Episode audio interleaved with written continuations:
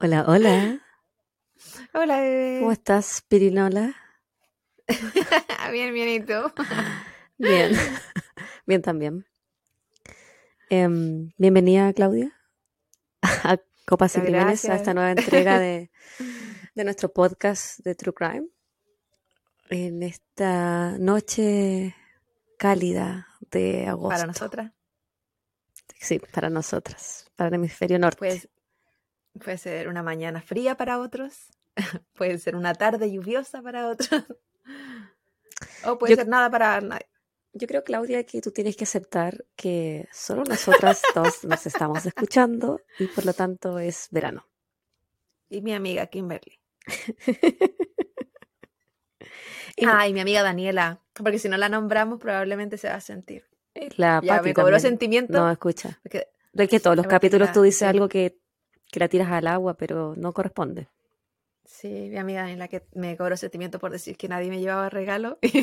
y ella en verdad Es una persona muy buena para hecho- regalar cosas. Sí, me ha, hizo hasta, me ha hecho hasta tortas veganas. Entonces, ya, de su propia creación, sus manitos. Entonces, en verdad, hablé, hablé. Yo quería hablar de ti, que tú me hacías regalo, pero salpique al resto. Mírala, desgraciada. Estaba hablando en el pasado. Creo que sigo sin hacerte, yo soy la peor. Yo te conquisto con comida. Yo te doy comida Y la que- siempre. ¿Qué, qué cocino yo? Pero si yo pongo el- la materia prima, eso no significa que yo te, y te invito a, a- a lugares a comer. Porque a ti te gusta cocinar, a mí me gusta eh, que me cocinen. Me gusta que me No me sirvan. gusta comer. No sé, encuentro entretenido cocinar. O sea, yo algo. cocino como por necesidad. ¿Qué? No sé si quiero preguntar, pero ¿cuál es tu copa el día de hoy? O esta noche, Ay, o esta mañana. nuevamente, yo, yo siento que responder esta pregunta cuando no tengo una copa significa ver tu cara de decepción y de desprecio, como en los viejos tiempos. Pero no es, es que ya te expliqué que mi casa está vacía, Javiera Carolina. Juro que cuando vuelva y tenga nuevamente materia prima en mi casa, Yo voy a tener algo para beber. ya no confío en ti. Son puras mentiras. Me, otra vez me decepciono de ti. Y ya te dije, si tú no vas a empezar a tener copas, vas a tener que hacer crímenes. Crimen. No te queda otra opción. Así que esta ya es la última oportunidad que te doy. Se empezamos a ver un target sobre mis papás. Y es un nuevo capítulo de un asesinato de una familia y es la tuya. Quiero hablar de un asesinato en Estados Unidos. Pero Claudia, si a ti no te toca Estados Unidos, bueno, esta vez sí. Porque, no, pero yo lo hago, po. Y tú, y tú me hablas desde la cárcel. Amiga, véndeme los calzones usados. ¿Cómo se saca? Es como en Orange is the New Black, que vendían los calzones Ujú. usados, ¿te acuerdas que tenían como contrabando? Oye, les Sí. va re bien. ¿Qué ganas?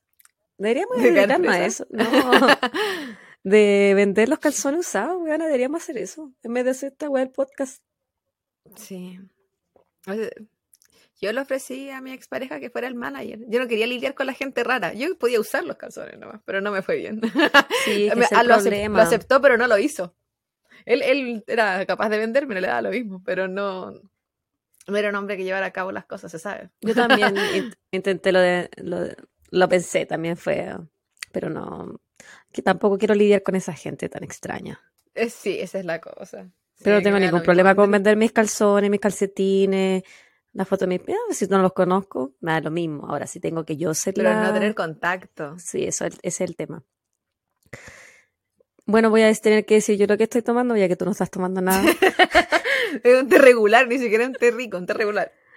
Todos los tés son regulares para mí. Estoy ¿Cómo tomando afecta tus labios?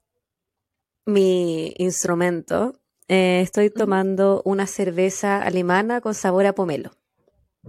¡Oh, qué rico! ¿Es dulcecita? ¿Pero Sí, dulcecita como que pero me gusta a mí con- o no? Mm, Ay, sabes que no sé. Porque igual te deja como un sabor amargo al final. Mm. Por el pomelo. Ni siquiera me acuerdo Pero a mí me gusta. pomelo, ni siquiera Yo no le encuentro que tiene.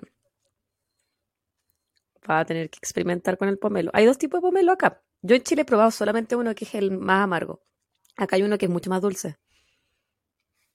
No recuerdo haber probado el pomelo. ¿En tu vida? Sí, en mi vida. Es Como que rico, a mí me gusta. No me vuelvo loca. En cosas como.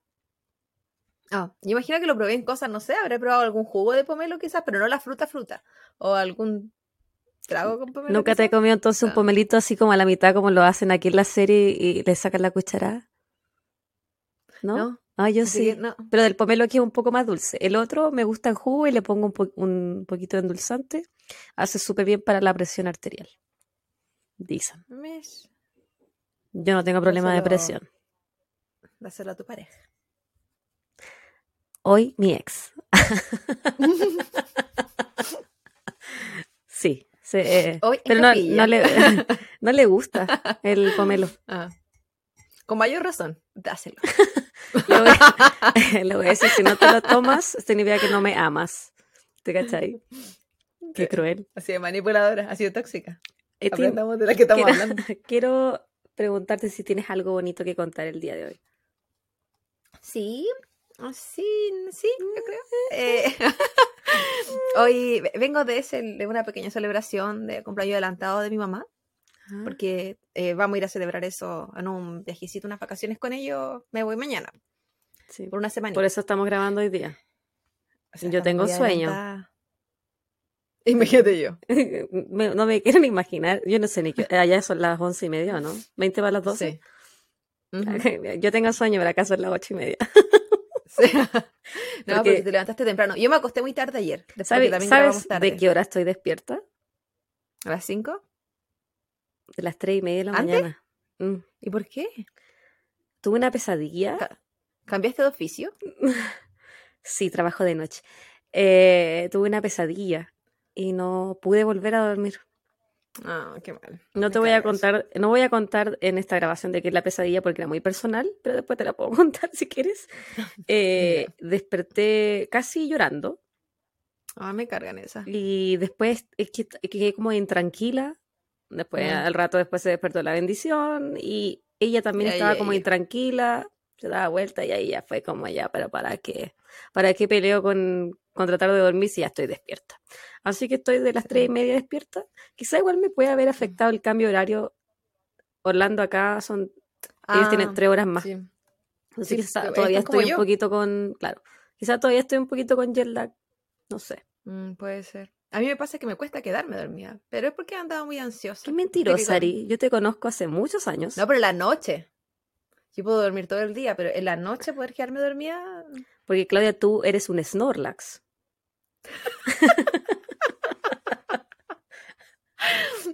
Es una buena imagen de mí. Un Snorlax, pero con anorexia. O bulimia, no sé. Tanto así, tanto así como anorexia no le pondría. Un Snorlax quizás Pero con peso Snorlax es normal. gigante. Pero pues un peso normal. un poquito menos hinchadito. Un poquito. Pero bueno. Sin retención Pero de bueno, líquido. amiga. ¿Tú tienes algo bonito que contar? Aparte de tu noche tan bonita. No, mi- te he tenido un día de mierda. si, tuviera que elegir algo bonito, hoy día trabajé solamente cuatro horas. Y Ah, fue maravilloso, porque lle- llegué eh, con poca esperanza a mi trabajo. Pero fíjate que me dieron menos pacientes, por lo tanto, trabajaba menos horas. Y salí a las 12, no sé, a las 12.20, 12 un cuarto, y fue maravilloso. Ah, pero eso es muy maravilloso. Y como estoy tentada, pasé a comprarme una hamburguesa vegana, fíjate tú. Y ¿De la misma de la otra vez? sí, pero otro tipo de hamburguesa. Era una double cheeseburger, parece. Y estaban ricas las papitas. Las, me las comí con gusto. Ese fue el lugar que me dijiste que me ibas a llevar y no me llevaste. Fue maravilloso. Bonita historia. Es que te llevé para lo oscurito en vez de llevarte a comer Sí, hamburguesa. no sé. Se sabe. Y fue literalmente lo oscurito porque fuimos al, a- al escape room. Era muy entretenido. Me encantan los escape room. ¿La pasaste bien esta vez? No puedes decir que no. Sí. No, igual salté y grité, lamentablemente, porque sigo pensando que me va a parecer un monstruo y tengo problemas. Eh, Sí, sé que cuando salimos de la habitación tú te devolviste. Cuando el weón nos decía ya se pueden ir, tú te devolviste, volviste a hacer el, el circuito. Ridícula. Porque yo, yo pensé Y yo así que como tratando de explicar, ay, disculpa, mi amiga es hueona. Yo pensé que esa, esa puerta que se abrió nos llevaba a otra, entonces Y me ya no devolví querías- por ya no piezas- querías seguir. Por las piezas que no, las piezas que no se, que nos quedaron, que no, no tenían ningún sentido, po. Es que ya había aprendido de, lo, de la vez anterior. Yo dije, no paso de nuevo, no dejo pistas. Y salí como huevona con No, eso. no voy a quedar como hueona esta vez. Y trayéndolo. trayéndolo. Y quedé, y doblemente bueno, me tuve que devolver a la wea. Pero la pasamos bien y ganamos al último minuto. Yo, Sí, yo di la cacha y está- estaba muy enojada después. Hay quien dio la cacha a tu marido. Oh, qué manera de dar la cacha. Tú al lado de él brillabas. Imagínate cómo lo hacía él, pues si yo di la cacha, abuela. No me acuerdo si estaba bajo la influencia de la marihuana. Parece que no, imagínate. No. No, no que yo supiera. pero tú me dijiste esa semana que estabas muy cansada de mi estupidez, que ya no da más de mi lentitud cerebral. Y fíjate Pero que llevo como tres, quejándome. llevo casi, me odiabas tanto en un momento que la, la Abby me dijo, ya pues huevona, despabilate, esta huevona no te va a hablar nunca más en la vida. Te lo juro. Llevo como tres semanas sin fumar marihuana y me siento Oh. menos huevona últimamente. Pues, es cuando O sea, estuviste tú acá, un es que cuando tú estuviste acá, como tú dormías con mi bendición y yo no tenía preocupaciones nocturnas, fumaba todos los días. Lo Eh. Estaba de vacaciones y tú me odiabas. de rela- un en relajito. Sí, pero bueno, no, creo que no fumo de... De ahí parece que no fumo. Ah. Ahora, tus amigos fumaban el triple que tú, así que ya. Es que ellos No, estaban de real vacaciones. Yo estaba en una Sí, ¿no? staycation, porque era mi casa. Ellos, ellos se lo tomaron en serio porque. Es que donde compraron viven no es legal.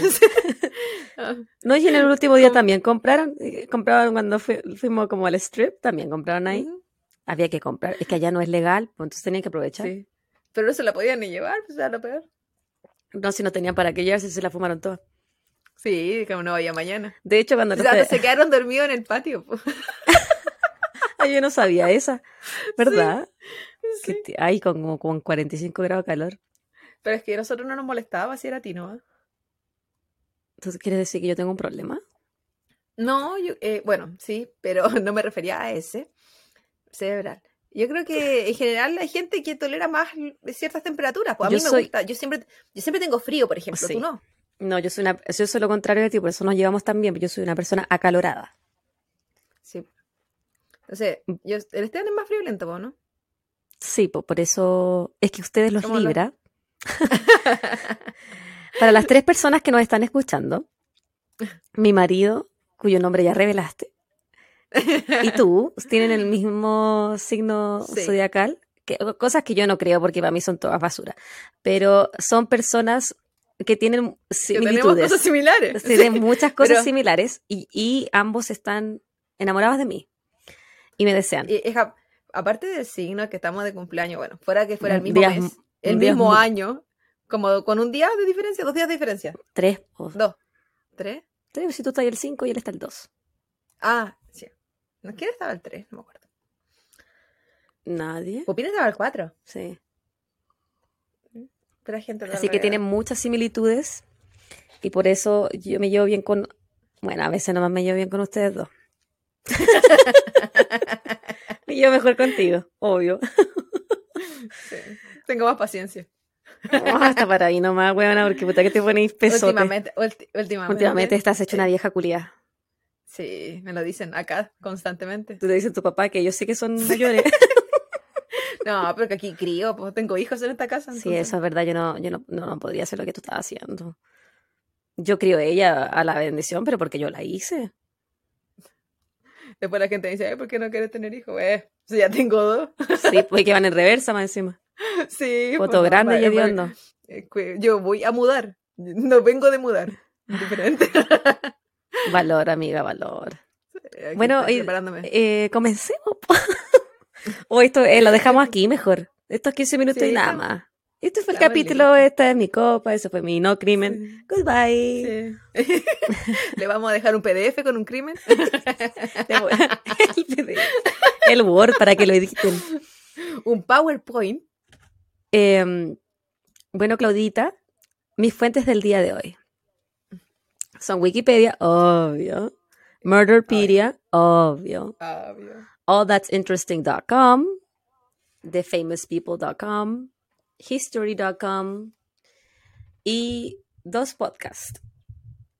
True Crime All the Time y My Favorite Murder, que es el podcast que yo escucho prácticamente todos los días. ¿Y qué es tu favorito? Mi favorito. Es el único podcast que yo escucho en mis días, en, en mi normalidad. Los otros podcasts que he, he empezado a escuchar ahora son solamente para obtener información de las cosas que nosotros estamos hablando.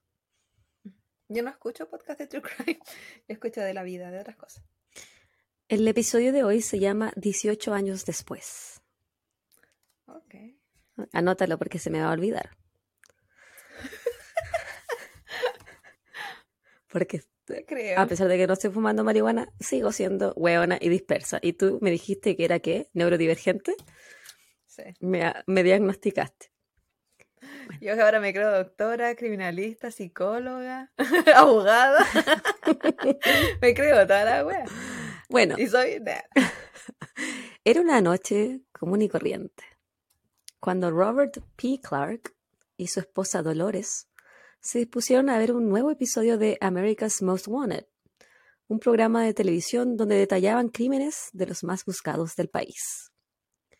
La noche del 21 de mayo del 89, el episodio en cuestión, los agentes de FBI y otros expertos hablaban de un caso que llevaba 18 años sin respuestas o la captura del asesino de la familia List. Ahí, En el, 80 y- en el 89 ya llevaban sí, 18 ya años. llevaban 18 años. Ahí, y gracias a una escultura de greda creada por un artista forense llamado Frank Bender, mostraron cómo sería la cara de John List, ahora envejecida. Dolores no tuvo mayores reacciones al ver este, esta escultura, pero sin darse cuenta, su esposo a su lado sudaba de forma estrepitosa. Tenía miedo de que ella reconociera que el rostro que mostraban en la televisión era el suyo. Se puso sopa. Esposo sopa. Bueno, comencemos. Esa era mi intro. John, Qué cuático estar casada con alguien y no saber qué fue esa persona en el pasado. uno nunca termina de conocer a las personas. Sí, es verdad.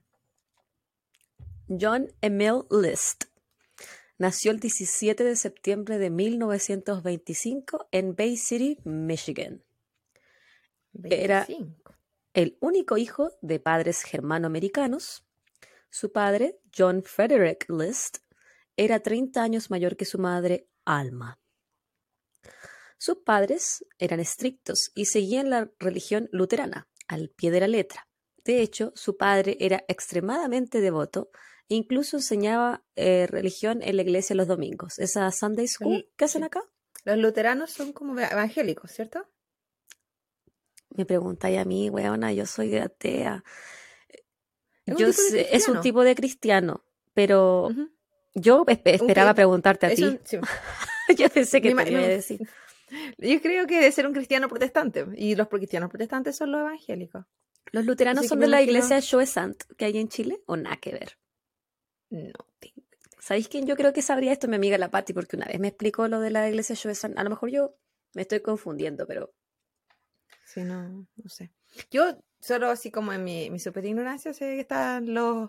O sea, que yo hay una sí gran, son eh, cristianos. ah, sí son cristianos. pues, hay un gran abanico de, de cristianos y los cristianos pueden ser eh, los católicos y los protestantes que son los que se divide- que no están de acuerdo con la iglesia la Virgen católica apostólica romana virgen. Dentro de, de otras cosas. Hay distintos protestantes y de acuerdo a quién fue el protestante, o sea, quién fue la persona no de acuerdo, eh, se armaron diferentes como iglesias de estas. Y Lutero, de los luteranos, deben haber sido uno de ellos. Estaba Canuto, por eso se le llamaban Canutos a algunos, que Ah. también había sido uno de ellos. Y así. Y hay otros que son similares, eh, corrientes, pero y eso es todo lo que sé porque no me acuerdo mucho. Eh, no, no es- yo me basaba en lo que yo estaba nomás, pues. como católica tanto no busqué de las otras religiones. Con Mm. el tiempo leí un poco más del resto. Me, me parecía interesante, no entendía cómo alguien se iba a ir al cielo y otros no, solo por haber nacido en una cultura diferente, donde eh, las religiones muchas veces eran impuestas. Y después entendí que la vida no era así, pero bueno. La vida no es así, por eso yo soy atea. En fin, en su niñez el pequeño John era muy solitario, no tenía amigos y su mamá no lo dejaba jugar con sus pares. Decía que su mamá no le permitía jugar porque se podía ensuciar su ropa. A mí, a mí, a mi mamá no le gusta que me ensucie, diría al ser consultado. Él se vestía muy ordenado, de traje, su ropa siempre limpia y planchada. Antes que me pregunte si era un niño señora, él más que un niño señora era como un niño abuelo. Yo, yo no me lo, cuando estabas hablando de él, no me lo imaginé como un niño señora, me lo imaginé como estos niños como Me lo ¿Abuelos? imaginé como, no, como tipo estos shorts de, de tela que vienen con suspensores, con camisita Ah, y con corbata. Así me No, lo él, us- imaginé. él usaba como traje eterno. Ah, lo mismo, pero yo te, te puse la versión veraniega. La versión verano-primavera. Se dice, entonces, y esto es Yo todo lo puramente imagino con suspensores, no sé por Sí. qué. la época, yo creo. A mí me gustan los Me suspensores los en todo caso. suspensores. A mí también. Y bueno, es- esto es puramente especulación lo que voy a decir ahora. Se, se decía que su mamá era muy obsesiva, controladora y sobreprotectora de él, al punto que in- incluso en su adolescencia él caminaba tomado de la mano de ella en la calle. Luego de la muerte de su padre, en el 44, John sale del colegio y se une al ejército como reserva de los Estados Unidos. Tuvo un paso muy breve por la Segunda Guerra Mundial, en el 45, donde va a Alemania y su unidad es capturada por los nazis, pero justo esa semana se terminó la guerra, entonces lo liberan, está todo bien y se devuelve a Estados Unidos. ¿Habrá conocido al varón rojo? Ay, no sé, no le pregunté. Mi- Misma. mm, Deberíamos haber preguntado, pero bueno. En el 46, John comienza a estudiar administración de negocios en la Universidad de Michigan. Él carecía de habilidades interpersonales y era muy ordenado. Y bueno, era muy bueno con los números también. Por lo tanto, obtiene un máster en contabilidad o auditoría. Durante sus años en la universidad se dijo que Alma, su madre, lo visitaba constantemente durante los fines de semana para que ellos rezaran en las noches. Me, imaginé como de ese tipo. Ah, bueno, otra época también, muy religioso. Pero imagínate hijo, no marido. Sí, pero hay tradiciones. Quizás puede incluso que lo haya, para ellos fuera, no sé en el caso de él, pero puede que fuera como tradición familiar, como lo que los conecta. Así como hay gente que los conecta a tomarse algo, hay gente que los conecta ¿Tú a estás la hablando de mí? ¿Y de mi familia? Ustedes pueden ser un ejemplo de que los conecte el, el. De alcohólicos no A la mía. A nosotros nos conecta la comida, a otros los conecta eh, la oración. ¿Tú ibas mucho a la iglesia cuando chica? No, nunca. ¿Nunca fuiste de los que iban como todos los domingos a misa? Iba los domingos, pero no, te- no iba todos los domingos. Y me gustaba ir, pero me gustaba por los grupos de jóvenes que había, porque se pasaba Mm. muy bien. Y que a ti te gusta eso como de la scout. comunidad. ¿Y por qué no fuiste Sí, me gusta mucho. Es que era el mismo horario de los otros grupos, entonces... Y para- como que me, me tenían que meter, pues yo sentía que ya estaba todo armado. Chica, igual, Mm. pues no. No sé, yo quería, lo, lo miraba como con deseo, pero yo estaba en los otros grupos de jóvenes. Te entiendo.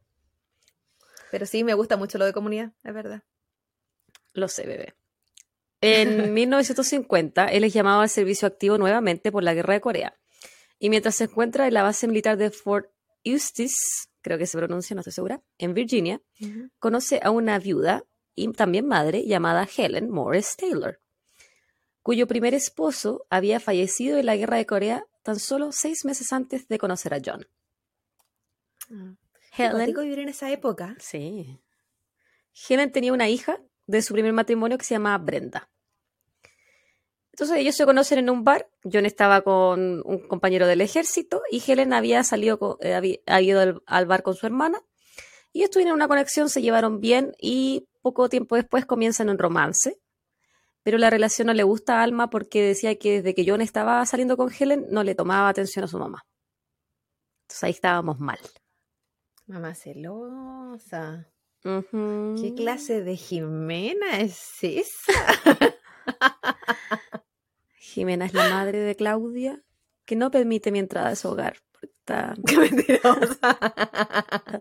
No le gusta. Hasta que te cases por la iglesia. Sí, no le gusto yo porque no voy a ir al cielo. Pero no importa. Oye, pero ahora la, la Jime no está escuchando. Pero no escucha lo que digo yo. No importa. ¿Te imaginas? Te, te ponen mute cada vez que sabe que no salgo yo. Solo se queda con la mitad de la historia. Todo tu... Solo tus La- comentarios. cuando, cuando tú escuchas la historia, solamente escuchas las partes donde me río. Bueno, entonces, al poco tiempo de comenzar a salir, Helen le informa a John List que ella está embarazada. Y como él era un luterano devoto, le pide matrimonio. Y se casan el primero de diciembre del 51.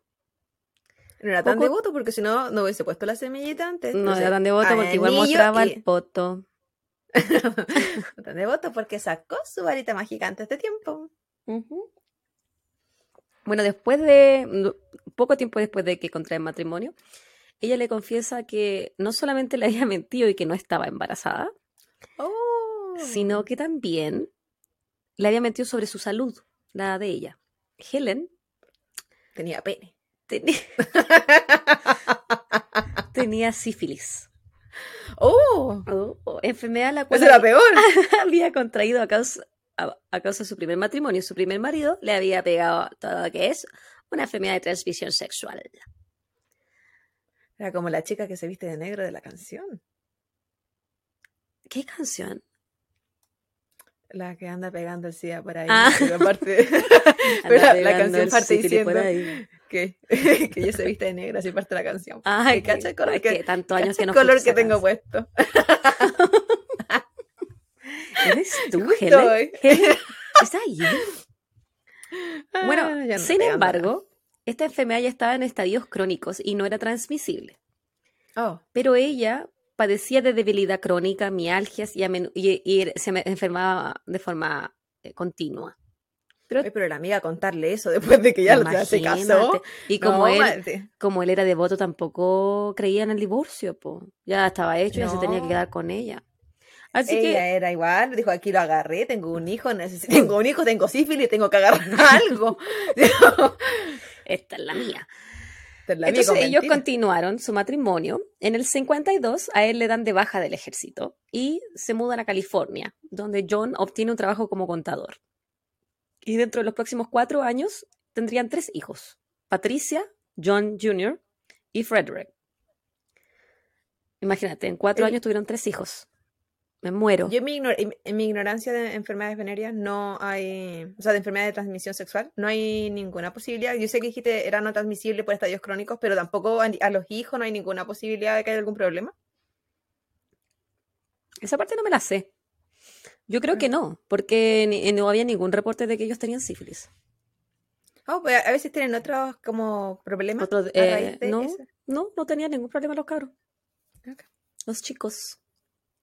Después de un tiempo, John, que tenía problemas para mantener trabajo, muda, eh, se, van a vivir a Detroit. ¿Ya? Porque a él constantemente lo, lo despedían de sus pegas. Y ahí consiguió otro trabajo como contador. Años más tarde, eh, eh, voy a interrumpir un poquito la línea temporal, la hija mayor de Helen, Brenda, ella se casa y se va del hogar, de los List. Pero esto fue en el 60. Y ahora estamos como en el 56, estamos a fines de los 50. Entonces, como te dije, él tenía problemas para mantener un trabajo estable y no era porque hacía mal su trabajo, él era muy inteligente y muy responsable, pero era controlador y no tenía habilidades interpersonales. Y eso hacía que no se llevara bien con las personas de las que él estaba a cargo. Y eso hacía Mm. que el caballero perdiera su trabajo a menudo. Permiso, voy a servirme un poquito más de alcohol. Te entiendo, te entiendo. Sí, pues lamentablemente, bueno, no lamentable, en verdad está bien.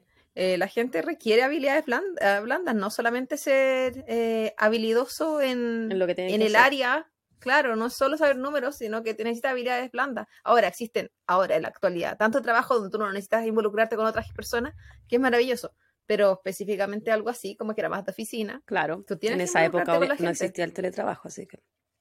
Mm, mm. Bueno, con el tiempo la relación de pareja entre John y Helen se fue deteriorando y ella, que iba cada vez padeciendo más de secuelas de sífilis, empezó a tener eh, muchos dolores corporales, fatiga constante y su cerebro se fue deteriorando con el tiempo.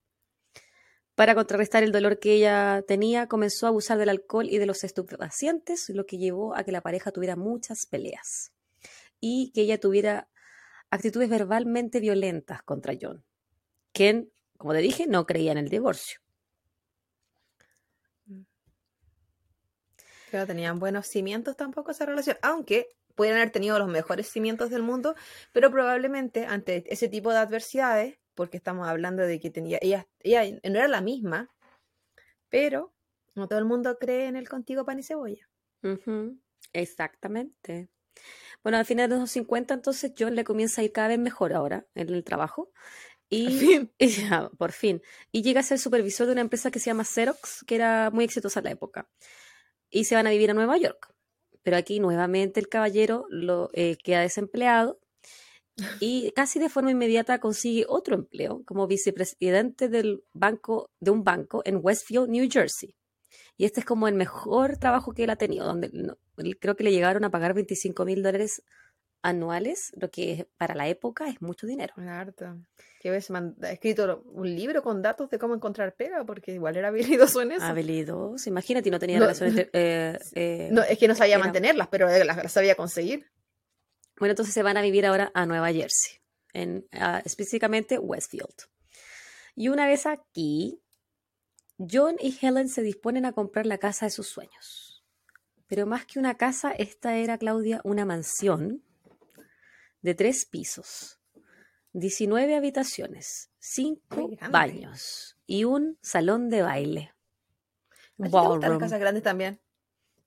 Pero no de 19 habitaciones, pues bueno, mi casa tiene tres habitaciones.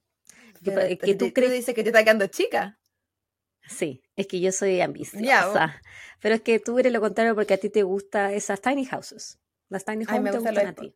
Me gustan los lugares pequeños donde no hay tanto que limpiar. Entonces John compró esta casa por 100 mil dólares porque era, era como una petición de la Helen, pero le tiene que pedir a su mamá, a Alma, eh, dinero para poder poner el, el depósito, el pie. Y ella le dice que sí, que no hay problema, solo que su única condición es que ella se tiene que ir a vivir con ellos. Han 19 habitaciones, ¿cómo no pasarle una? Exactamente. Entonces el tercer piso lo convierten en un departamento para ella con cocina incluida. Ah, va a estar con nosotros, pero no con nosotros. Eres bienvenida, pero, no tanto. Señora. Bien lejos. Entonces, pensando que es la persona mayor, la tiraste al último piso. O sea que cuando una vez que subiera la escalera ya no podía bajar. No, aquí más. claro. Es como, vaya a acostarse, ok, nos vemos el ella, tenía, estaba en sus 80, la alma. Además de que no estaban pensando en las articulaciones de la amiga. No. Quizás querían que estuviera más cerca del cielo. Para que se todo, llevara Diosito. Era todo más religioso, para que sus rezos llegaran más rápido. Bueno, entonces ellos llegan a vivir a este barrio que era el más pituco de la ciudad, el más cuico, el más adinerado. Y uno de sus vecinos le va a dejar un pie de bienvenida. Tú sabes que aquí, al menos la televisión, se utiliza eso. Pues a mí nunca me pasó. A mí, a mí tampoco, ni una jalea. Nada. Y los vecinos me han traído cosas. ¿Verdad? Pero mucho tiempo. Sí, una vez, porque teníamos el patio abierto, ¿te acordás? Que podíamos ah, ver a los me acuerdo de tu vecino sin polera. Entonces, eh, él cuando ha hecho eventos grandes, es una persona mayor. me acuerdo, sí me acuerdo. Eh, nos ha traído galletas y cosas así. Y se usa entre vecinos que, por ejemplo, si alguien está haciendo como algo en la parrilla es que el, otro vecino ve. Sí, o incluso cuando tienes estas rejas que son bajas, transparentes, como de mallita. Ahora con la que tengo yo ahora no me ven ni por si acaso. Un vecino me ve, pero porque mide como dos metros. de sapo, pero si no, no nos deberían ver. Entonces eh, le llevan un pie de bienvenida eh, para conocer a la familia List. Y yo le recibe el pie, le abre la puerta, le recibe el pie, le da las gracias, pero le dice que a ellos les gusta ser reservados y le cierra la puerta casi en la cara. Que a ellos no les gusta el pie de manzana. Adiós. Gracias por tu pie, chao. Y le cerró la puerta. Entonces en el vecindario describieron a la familia Liz como una familia reservada, que no se relacionaba con otros, y a John en particular, como una persona seria, estricta, obsesiva, perfeccionista, y que cuando cortaba el pasto, lo cortaba de terno y corbata. que serán sapos, ¿qué le importa? Si Pero imagínate que- cortar en zunga, era cosa de él. Pero imagínate que llamativo, ¿a quién se le ocurre cortar el pasto con terno? ¿Con traje? Sí, no. Aquí no, aquí no pasa. Que cuando sale mi papito, mi papito eh, humano, no estoy hablando de mi perro ahora. eh, ¿Te imaginas ahí el papito perro cortando el pasto con la. estoy pagando mis pellets. No, cuando sale mi papá y salen todos los vecinos, porque aquí es como que como Kiko. Ah, se sale ponen de uno y salen todos. Ay, no, es que sale uno y, y yo escucho a mi papá diciendo es que está el vecino. Y es como que si no, no, una competencia que tiene el pasto más corto. Yo voy a llegar primero. ah. Y salen y están todos, pero son en general casi todos como mi papá y en short y polera. Así como relajados. Eh, en el caso lado, de tu vecino, mostrando los senos. no, se pone, se pone unas sudaderas, estas como tipo de Rambo. Ah, ya, sin manga. Eh, sí, es en manga. Y esa es la que posteriormente cuando va al patio trasero se la saca y nos muestra sus pezones. Su, tu vecino que tiene más abdomen de lo que yo tenía embarazada. Ay, sí. Y yo, era más, señor y yo era más estómago, más abdomen que persona. Al poco tiempo de que John comenzara su nuevo trabajo como el vicepresidente del banco, es otra vez despedido. Pero él, fíjate que esto no se lo contó a su familia. Y durante seis meses, él continuó la farsa de salir de su casa todas las mañanas, periódico en mano, hacia la estación de trenes y hacía como que iba a trabajar. Entonces, Liz ¿Tenía está- ahorros? Aquí voy a hablar de eso. Él estaba abrumado por las deudas que lo atosigaban y comenzó a sa- a sacarle Ah. el dinero de la cuenta bancaria su, de su madre para poder pagar las cuentas y el dividendo de la mansión. Pero debido a este estrés psicológico por el cual él estaba pasando, John tomó la drástica decisión de terminar con todas sus angustias de una vez por todas. Entonces, caballito de bronce, el 9 de Encontró noviembre trabajo. encontró trabajo. El 9 de noviembre de 1971 era un día común y corriente para la familia List. Los hijos de la pareja, Patricia, de 16 años, John Jr. de 15 y Frederick de 13, se van al, se visten, se arreglan, se van al colegio. John se levanta, se viste, todo muy normal. Pero ese día él decide cargar su pistola de 9 milímetros, va a la cocina donde su esposa Helen se estaba tomando una tacita de café, le dispara por atrás de la cabeza dándole muerte de forma inmediata. ¿Y eso le iba a pagar las deudas? No sé, amiga. Ok, se murió, listo, ya no hay deudas que pagar, no necesito volver a trabajar. Una boca menos que mantener. Luego de esto, él arrastra su cuerpo hacia la sala de baile y la pone adentro de un saco de dormir. Y esto no, fue, no hubo ninguna pelea, no hubo ninguna discusión. o Él nada llegó por atrás. ¡pup! y le dispara. Ella ni siquiera supo. Ay, List entonces sube al tercer piso al departamento de su madre Alma y ella le pregunta qué había sido ese ruido que escuchó. Al darse vuelta para mirar a John, él le dispara en el ojo izquierdo y Alma muere antes de que su cuerpo tocara el suelo. Pero no la logra arrastrar al salón, así que deja su cuerpo en un closet del la pasillo. Con la mamita no, eso no se hace. La arrastra a un closet del pasillo y le tapa la cara con una toalla. Y parece que, fíjate, después de asesinar a su esposa y a su madre, a John le dio hambre, le entró el apetito. Pensé que En- me iba a decir le dio pena. No, le dio hambre. Ent- Entonces se va a la cocina y se hace almuerzo. Imagínate tú ahí él comiendo, lo más normal, con la cocina llena de sangre de su esposa muerta. No. No logré eh, encontrar qué había almorzado el caballero, pero yo me imagino como un sándwich, Es como de acá. salame, algo así, de mortadela. No, Marta, es que no come mucha mortadela. Pero me imagino comiendo Bologna, po, el bologna. un, un sándwich de mantequilla de maní jalea. Ah, también puede ser. Un emparedado. Un em- su buen emparedado y un vasito con leche. O de juguito de naranja, son las alternativas que usan harto acá. Bueno, después de eso él se va al estudio y escribe unas cartas donde comunica al colegio de sus hijos que ellos no van a asistir a clases por un tiempo porque se van a visitar a su abuela materna que está enferma y que vive en otro Uy. estado. Cancela. Ahora no, pues, mi, el amigo de Francia tomó clases de este. a lo mejor.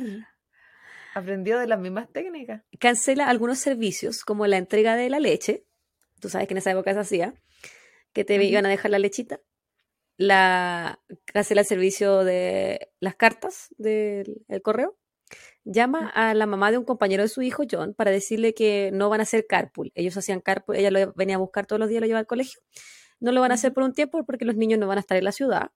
Y también le escribe una carta al dueño original de la mansión para agradecerle por venderle la casa. Fíjate. Y ahí, después de que, no al principio, no, cuando la compró. No. Eh, y después de eso, él va al banco y cierra todas las cuentas, eh, incluso la de su madre, saca todo el dinero que hay, que son eh, dos mil dólares. Horas más tarde. Era harto dinero en ese momento, igual. sí, ¿cuánto, ¿cuánto será ahora eso? ¿Dos mil dólares en el 70 ahora? Serán, ay, no sé. ¿Unos 15 mil? Al menos, yo creo. Al menos. Horas más tarde, entonces, Patricia, que no se sentía muy bien, llegó del colegio y yo le dispara por atrás en la cabeza, le da muerte y arrastra su cuerpo hacia la sala donde estaba Helen y la pone también dentro de un saco de dormir. ¿Y cuál era la hija que... ¿No, ¿no tenían tenido un hijo que se casó? La Brenda era hija de Helen. Ella ya se fue. Ah. Ella había ido en el 60. Aquí estamos en el 71. Enchúfate, amiga. Oye, pero suertuda. Se salvó, se salvó. ¿De la que, de la que se salvó? Entonces, después de esto, poquito rato después, llega el menor de los List, Frederick, a quien también le da muerte de, de la misma manera. Y lo deposita junto a sus ahora muertas hermana y madre en el salón, adentro de una un saco de dormir. Ese día. Iba uno por uno. Uno por uno. Después del colegio, el John Jr. tenía un partido de fútbol, o soccer, como le dicen acá. Entonces su papá va al colegio, lo ve jugar y hace como que nada ha pasado, así como que no aniquiló a ningún miembro de su familia. y Después eh, le, hace porra, qué sé yo, le aplaude. Se van juntos de vuelta después del partido hacia a la mansión y al entrar, John padre le dispara de la misma manera, pero su hijo intentó defenderse. Y por lo tanto termina recibiendo un total de nueve balazos. Mi pregunta es cómo ningún vecino va a escuchar los disparos. ¿Qué piensan que era año nuevo, fuegos artificiales? No sé, no se metían ¿Viste que era una familia reservada? Sí, pero llama a la policía. Sé que hacen los. ¿Cómo se llaman? Los welfare call. Los welfare checks. Yo una vez hice un welfare check, po. Y no llegaron nunca. ¿O servía? Bueno, al final termina falleciendo también John Jr. después de los nueve balazos que le propinó su padre y termina en el mismo lugar, en un saco de dormir, en el salón de baile. Luego de terminar con las vidas de sus tres hijos, esposa y su madre, John limpia la casa, cena, limpia y, seca los platos y procede a cortar su rostro de todas las fotos que había en el hogar. Luego de eso se va a dormir y al día siguiente John despierta. Imagínate, este gallo se fue a dormir placenteramente porque él años más tarde diría que fue la noche en la que él mejor había dormido en años. Descansó. Se fue a dormir. Claro, pues ya no tenía problemas, se lo había matado a todo. Y el día siguiente entonces él despertó, prende todas las luces de la casa, baja la temperatura a 50 grados Fahrenheit, que son 50 menos 32, son 18 dividido 2, 9 grados Celsius si es que no me equivoco. Y también pone en el intercomunicador de, que tenía la casa música religiosa que estaba en un loop constante. De ahí, el caballero John agarra todas sus pertenencias y se va de la casa para nunca volver. O sea, creó su casa un congelador para que esos cuerpos no se decompusieran tan rápido y a la vez les puso música para que se fueran al cielo en el proceso. Uno pensaría que él bajó la temperatura para preservar los cuerpos, pero en realidad él bajó la temperatura para que eh, con el frío no se rompieran las cañerías. Eso fue lo que leí. Y no entiendo por qué se van a romper. Yo tampoco, pero eso fue lo que leí. Pero porque la está poniendo fría, la está poniendo fría la casa. Quizás si porque está- para que no hubiese cambio Y en temprano, noviembre está frito. Sí, pero no sé, pues eso leí, eso leí yo, Claudia, ¿qué querés que te diga? Mm, No, yo creo que quería ser congelador. Eh, puede ser. Bueno, pasó un mes para que la gente empezara a notar la ausencia de los listos. De como él les había encargado de mandar carta, los vecinos notaron que una a una las luces de la, de la mansión se fueron apagando, habitación por habitación. Sin embargo, ellos no se preocuparon de llamar a la policía tampoco. No fue hasta que un profesor... se iban quemando los focos. Sí, sí, se iban quemando los focos, sí. No fue hasta que un profesor de Patricia, que estaba preocupado por la larga ausencia de su alumna, fue a la mansión a ver qué pasaba. Y cuando los vecinos vieron a una persona mirando por las ventanas y pensaron que esta persona se iba a meter a robar la mansión, ahí recién llaman a la policía. El 7 de diciembre, pasó un mes, de 1971, llega la policía al lugar, llaman a la puerta, nadie contesta y dicen, bueno, están ahí, nos vamos. Pero los vecinos le dicen, oye, ¿sabes qué? Las, las luces llevan un mes prendidas, no hemos visto a nadie entrar o salir, ¿por qué no hacen un welfare check? Ellos no cuidan el ecosistema, no les importa. Hay música religiosa constantemente, ¿Qué entonces clase de fiesta es esa? que ellos no me invitan. Ellos- los policías entran por una ventana que estaba mm, semiabierta, que no tenía seguro, y descubren los cuerpos que ya se habían comenzado a descomponer de Helen, Patrice, Patricia, John Jr. y Frederick. Y imagínate una escena macabra, una, una mansión gigante, muy fría, que los focos estaban quemando. Van y eh, recorren el lugar y encuentran un- que una de las cartas que John había escrito ese día, el día de los asesinatos, era para su pastor de la iglesia. El reverendo No la envió. no la envió, las dejó ahí las cartas. Todas las cartas que le... Bueno, excepto Oh, la del, excepto la del correo, la- excepto la de ser- los servicios que él canceló, esas se mandaron, pero el resto, las otras cartas que él escribió las dejó ahí para que las encontrara. Claro. Claro. Entonces el eh, la carta era para el reverendo Re Winkel, donde List admitía la culpa de los crímenes. Y te voy a leer un extracto de la carta. Decía lo siguiente. Querido reverendo, lo siento mucho por añadir una carga más a su trabajo.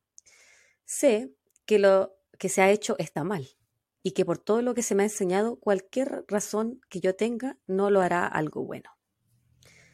Pero tú eres la única persona que, aunque yo sé no aceptará esto, sí podrá entender mis razones y por qué yo sentí que tenía que hacerlo. Número uno.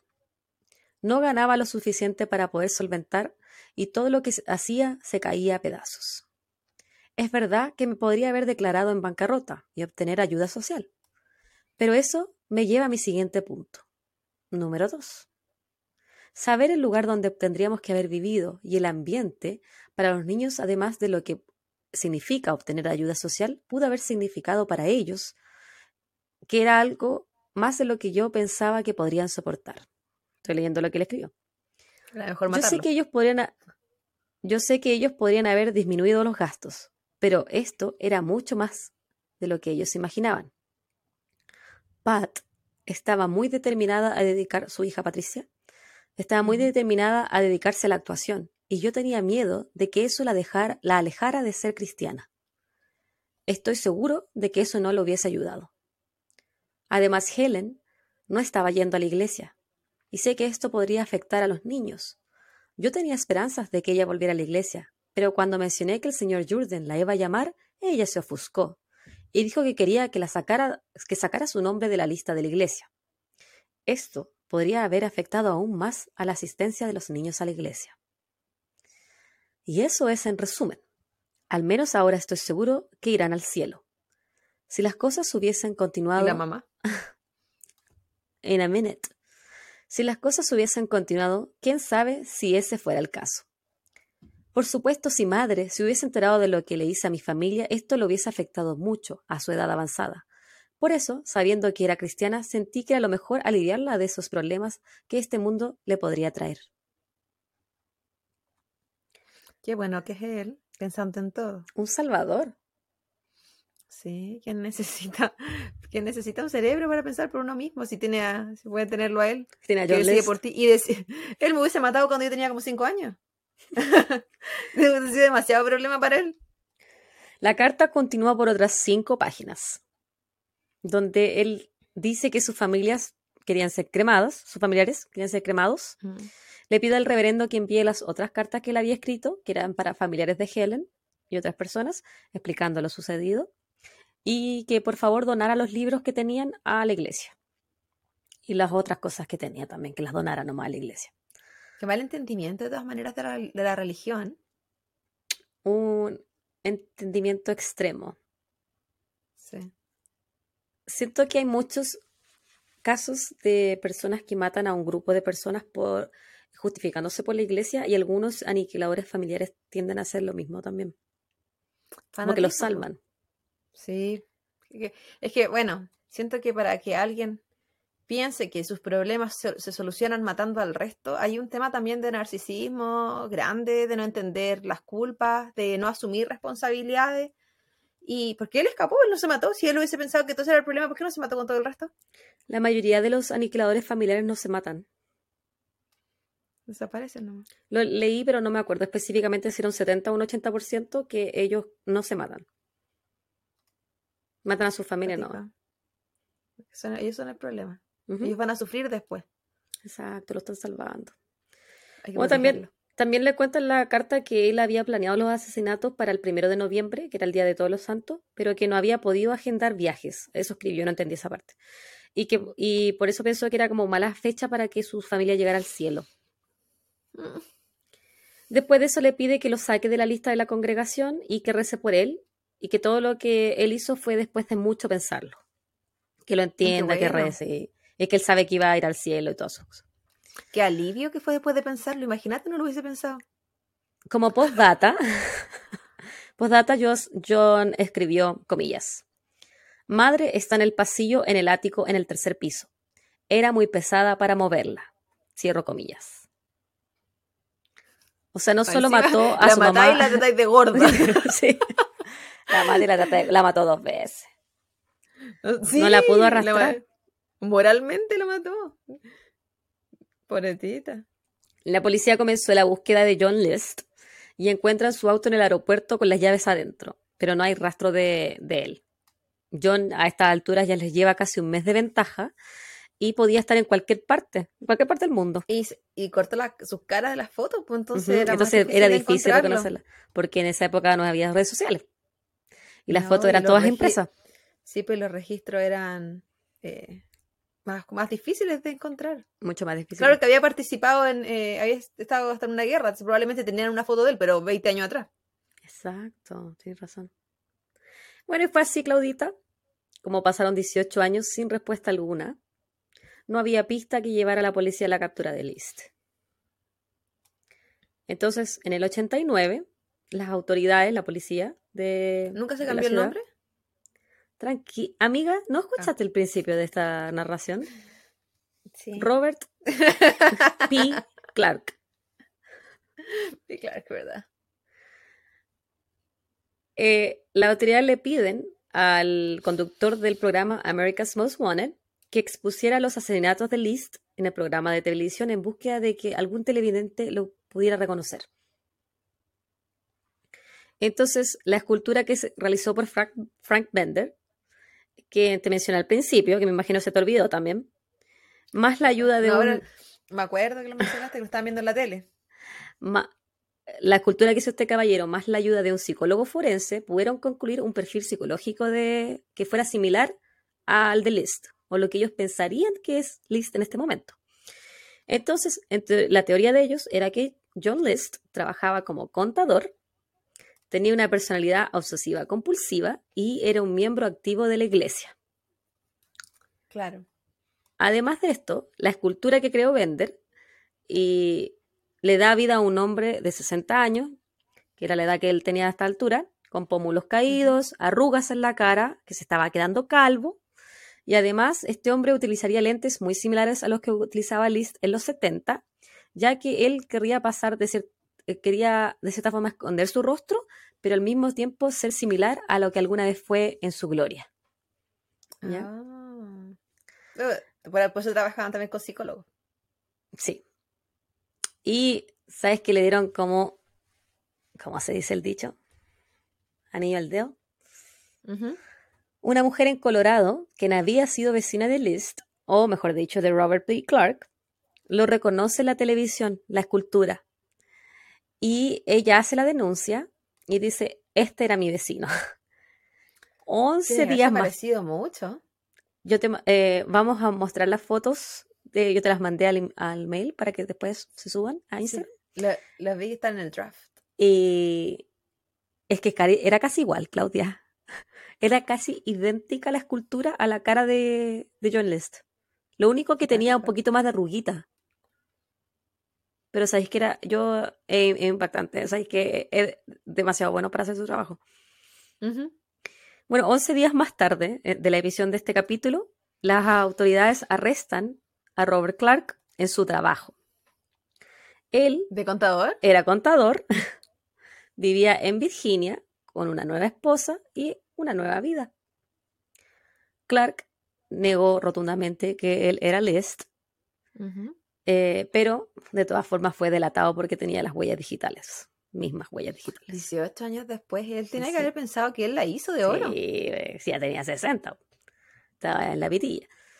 Durante el juicio, él sí admite ser John List, el culpable de los asesinatos, y dice que lo hizo para salvarlos, que su familia se pudiera ir al cielo y que él no se había suicidado porque el suicidio es un pecado y que si él lo cometía podría no ir al cielo. Sí, Pero asesinar no era no, pecado. no, no era tan, a lo mejor no era tan pecado como suicidarse. Sus abogados intentan explicar que Clark sufría de estrés postraumático causado por su tiempo en la guerra de Corea, pero esto no es así porque lo analizan los expertos y dicen que lo único que él tenía era trastorno obsesivo compulsivo. Y maldad. Mucha maldad. Y es declarado culpable entonces. El juez, cuando le dio la sentencia, dijo lo siguiente, abro comillas. John Emil List no tiene remordimiento ni honor. Después de di- 18 años, 5 meses y 22 días, es tiempo de que las voces de Helen, Patricia, John, Frederick y Alma se levanten de la tumba. De esta forma, lo sentencia a cinco cadenas perpetuas consecutivas. ¿Había cadena de muerte? O sea, cadena de muerte. ¿Había pena de muerte? En Yo creo que lugar? no. Yo creo que no, por eso no lo condenaron a eso. Bueno, John List murió en la cárcel el 21 de mayo del 2008 por neumonía a los 82 años. Ah, Estuvo como 20 años preso, ¿no? Ujú, Estuvo su tiempo preso. Un dato curioso, amiga. Nueve meses después de que se encontraron los cuerpos en la mansión, esta se quemó por completa. En un incendio, ¿La quemaron? Ah, en un incendio que nunca se pudo explicar cómo había sucedido. Entre las cosas destruidas por el incendio se encontraba un tragaluz en el techo del salón de baile donde él había dejado los cuerpecitos de su familia. Y este tragaluz era un Tiffany original, que a la época estaba evaluado de- en 100 mil dólares. Al 2021, 650 mil dólares. Si Mm. List hubiese sabido eso, podría haber solucionado todos sus problemas monetarios simplemente vendiendo ese tragaluz. Temático. Ujú. Y esa es mi historia.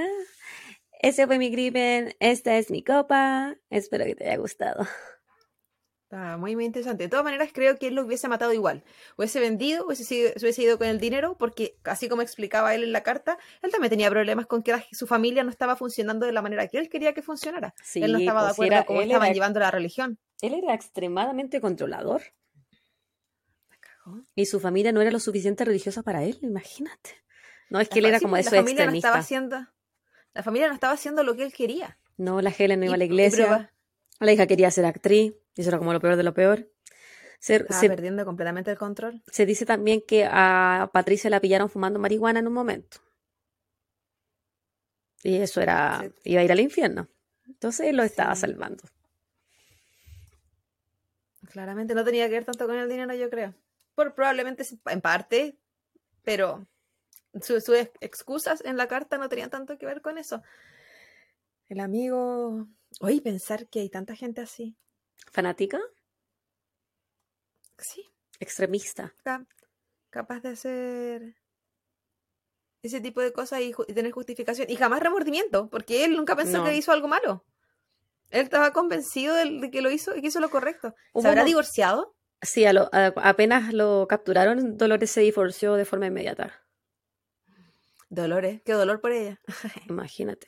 Él en un momento, eh, cuando estaba en la cárcel, dio una entrevista donde dijo que sí se arrepentía de los crímenes, pero que él sabía que cuando él se muriera y fuera al cielo, su familia lo iba a ver y ellos se iban a llevar tan bien como cuando se llevaban en vida, porque su familia mm. nunca se enteró de que él los había matado. Como los mató, excepto el hijo que lo disparó nueve, nueve veces, a los otros lo disparó casi todos por atrás. Entonces no supieron lo que le había pasado. Pero ya su mamá en el ojo. Porque ella justo se dio vuelta. ¿Quién la mandó a darse vuelta a la señora? Y me la señora la trata de gorda públicamente. Ay, ay, ay. Yo, creo, yo creo que a la Jimmy le, dolería más que la, aparte de la gordura que, que la matarán. la están dejando mal. Yo no podía creer, fíjate, cuando me enteré de este crimen, que hubiesen pasado 18 años. De que el weón estaba con libertad haciendo su vida. Se la, hizo, o sea, 18 años es una vida entera. No, y si él vio en la tele que estaba en lo más buscado, yo me voy, arranco. No, es el que. El, eh, narcisista, como dijiste tú. Sí, es narciso. Aparte que él no cambió de vida, técnicamente él se fue a otro lugar a vivir la misma vida. Seguía siendo contador, seguía siendo devoto, seguía siendo esa persona como muy ordenadita, controlador, obsesivo. ¿Y qué habrá contado? ¿Que era viudo? Ay, no, sé, no leí esa parte. Pero la conoció a, Dolores, la conoció en la iglesia. Imaginé. Pobrecita Dolores. Dolores. Pero bueno, pues le pudo haber ido mucho peor. Podría haber terminado como las otras. Pero imagínate una que se siente tonta estando en una relación con gente y dice, oye, si es que esto no era lo que yo pensaba. Imagínate ella. Eso, sí que, no era lo que... no, es que uno nadie se va, nadie se imagina eso. Sí. Uno se tapa con un par de mentirosillos por aquí y por allá, pero ese nivel. Extremo. Extremo. De que eso pienso de repente que me va a pasar a mí, dije, va pasando la, la, edad. Y cada vez que empiezo una relación conozco gente que ya tiene una vida, pues tú no conocías el pasado de esa persona. No es lo mismo que haber empezado una relación con alguien a los 15 años. ¿Qué vida tuvo esa persona? O haber empezado con, esa persona a los 20. Como que esa mochila cada vez más grande. ¿Tú eres una potencial Dolores? Eh, no, no, más parecida a la señora de los gatos. la sola, pero de los perros. Pero pero sí es muy probable que uno conozca gente y no tengas como saber el pasado. Yo, se sabe que yo soy la PDI de, de internet. Yo registro hasta lo irre. Todo. Pero... A mí no me pasan John List por liebre. ya a mí no van a mostrar nada, una escultura que yo ya la sé. Pero eso no quita que uno va a conocer a la persona. Pues uno, finalmente las redes sociales y todo eso te muestran lo que las personas quieren mostrar. Igual ella, amor ciego, porque no lo reconoció cuando lo mostraron en la tele. Y Claudia era igual. Era igual. también uno puede, puede pensar si es que sí hay un parecido, pero no es él porque no tiene el mismo nombre. Yo conozco a mi hombre, ¿me entendí? Es como, si mi pareja no es esa. Eh, es como que apareciera alguien igual a mi papá, igual diría como, no. no, papá se llama así. Él está cortando el pasto. en su competencia de cortar pastos con los vecinos. Con sus amigos. Con los cuales no, Muy, muy interesante. ¿Lo conocías? a veces. ¿Lo conocía este caso? siento que me suena el caso, pero no, no, no por nombre ni nada parecido. Siento que es como de los típicos que alguna vez pude haber visto en el Discovery. Ah, sí, puede ser. Que es como ese tipo de casos como el del Discovery. Pero no, no, me, no me sonaba como, sí, como presente. Como, esos programas que a mi mamá le gusta ver como mujeres asesinas. a mi hermana le gusta ver ese programa. Yo nunca lo he visto. Mi papá dice que mi mamá está sacando ideas. ¿Tú sabes? Anótalo por si acaso. Los hombres siempre dicen eso.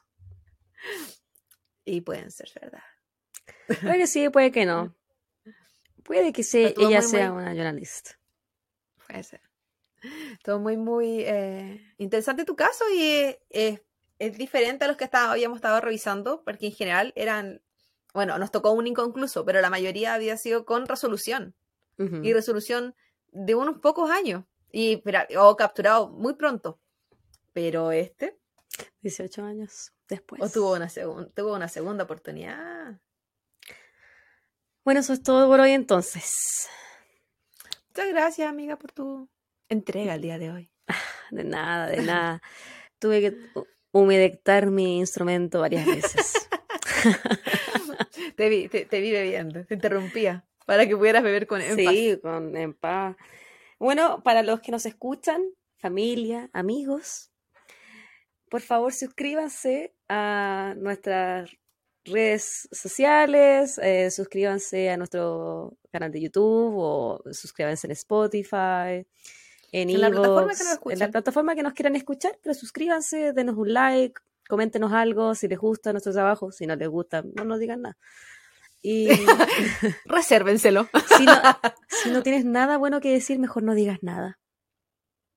Si lo que vas a decir no es más bello que el silencio, no lo digas. Esperamos que estén súper bien en este comienzo de su semana y que tengan un bonito día, tarde o noche o amanecer.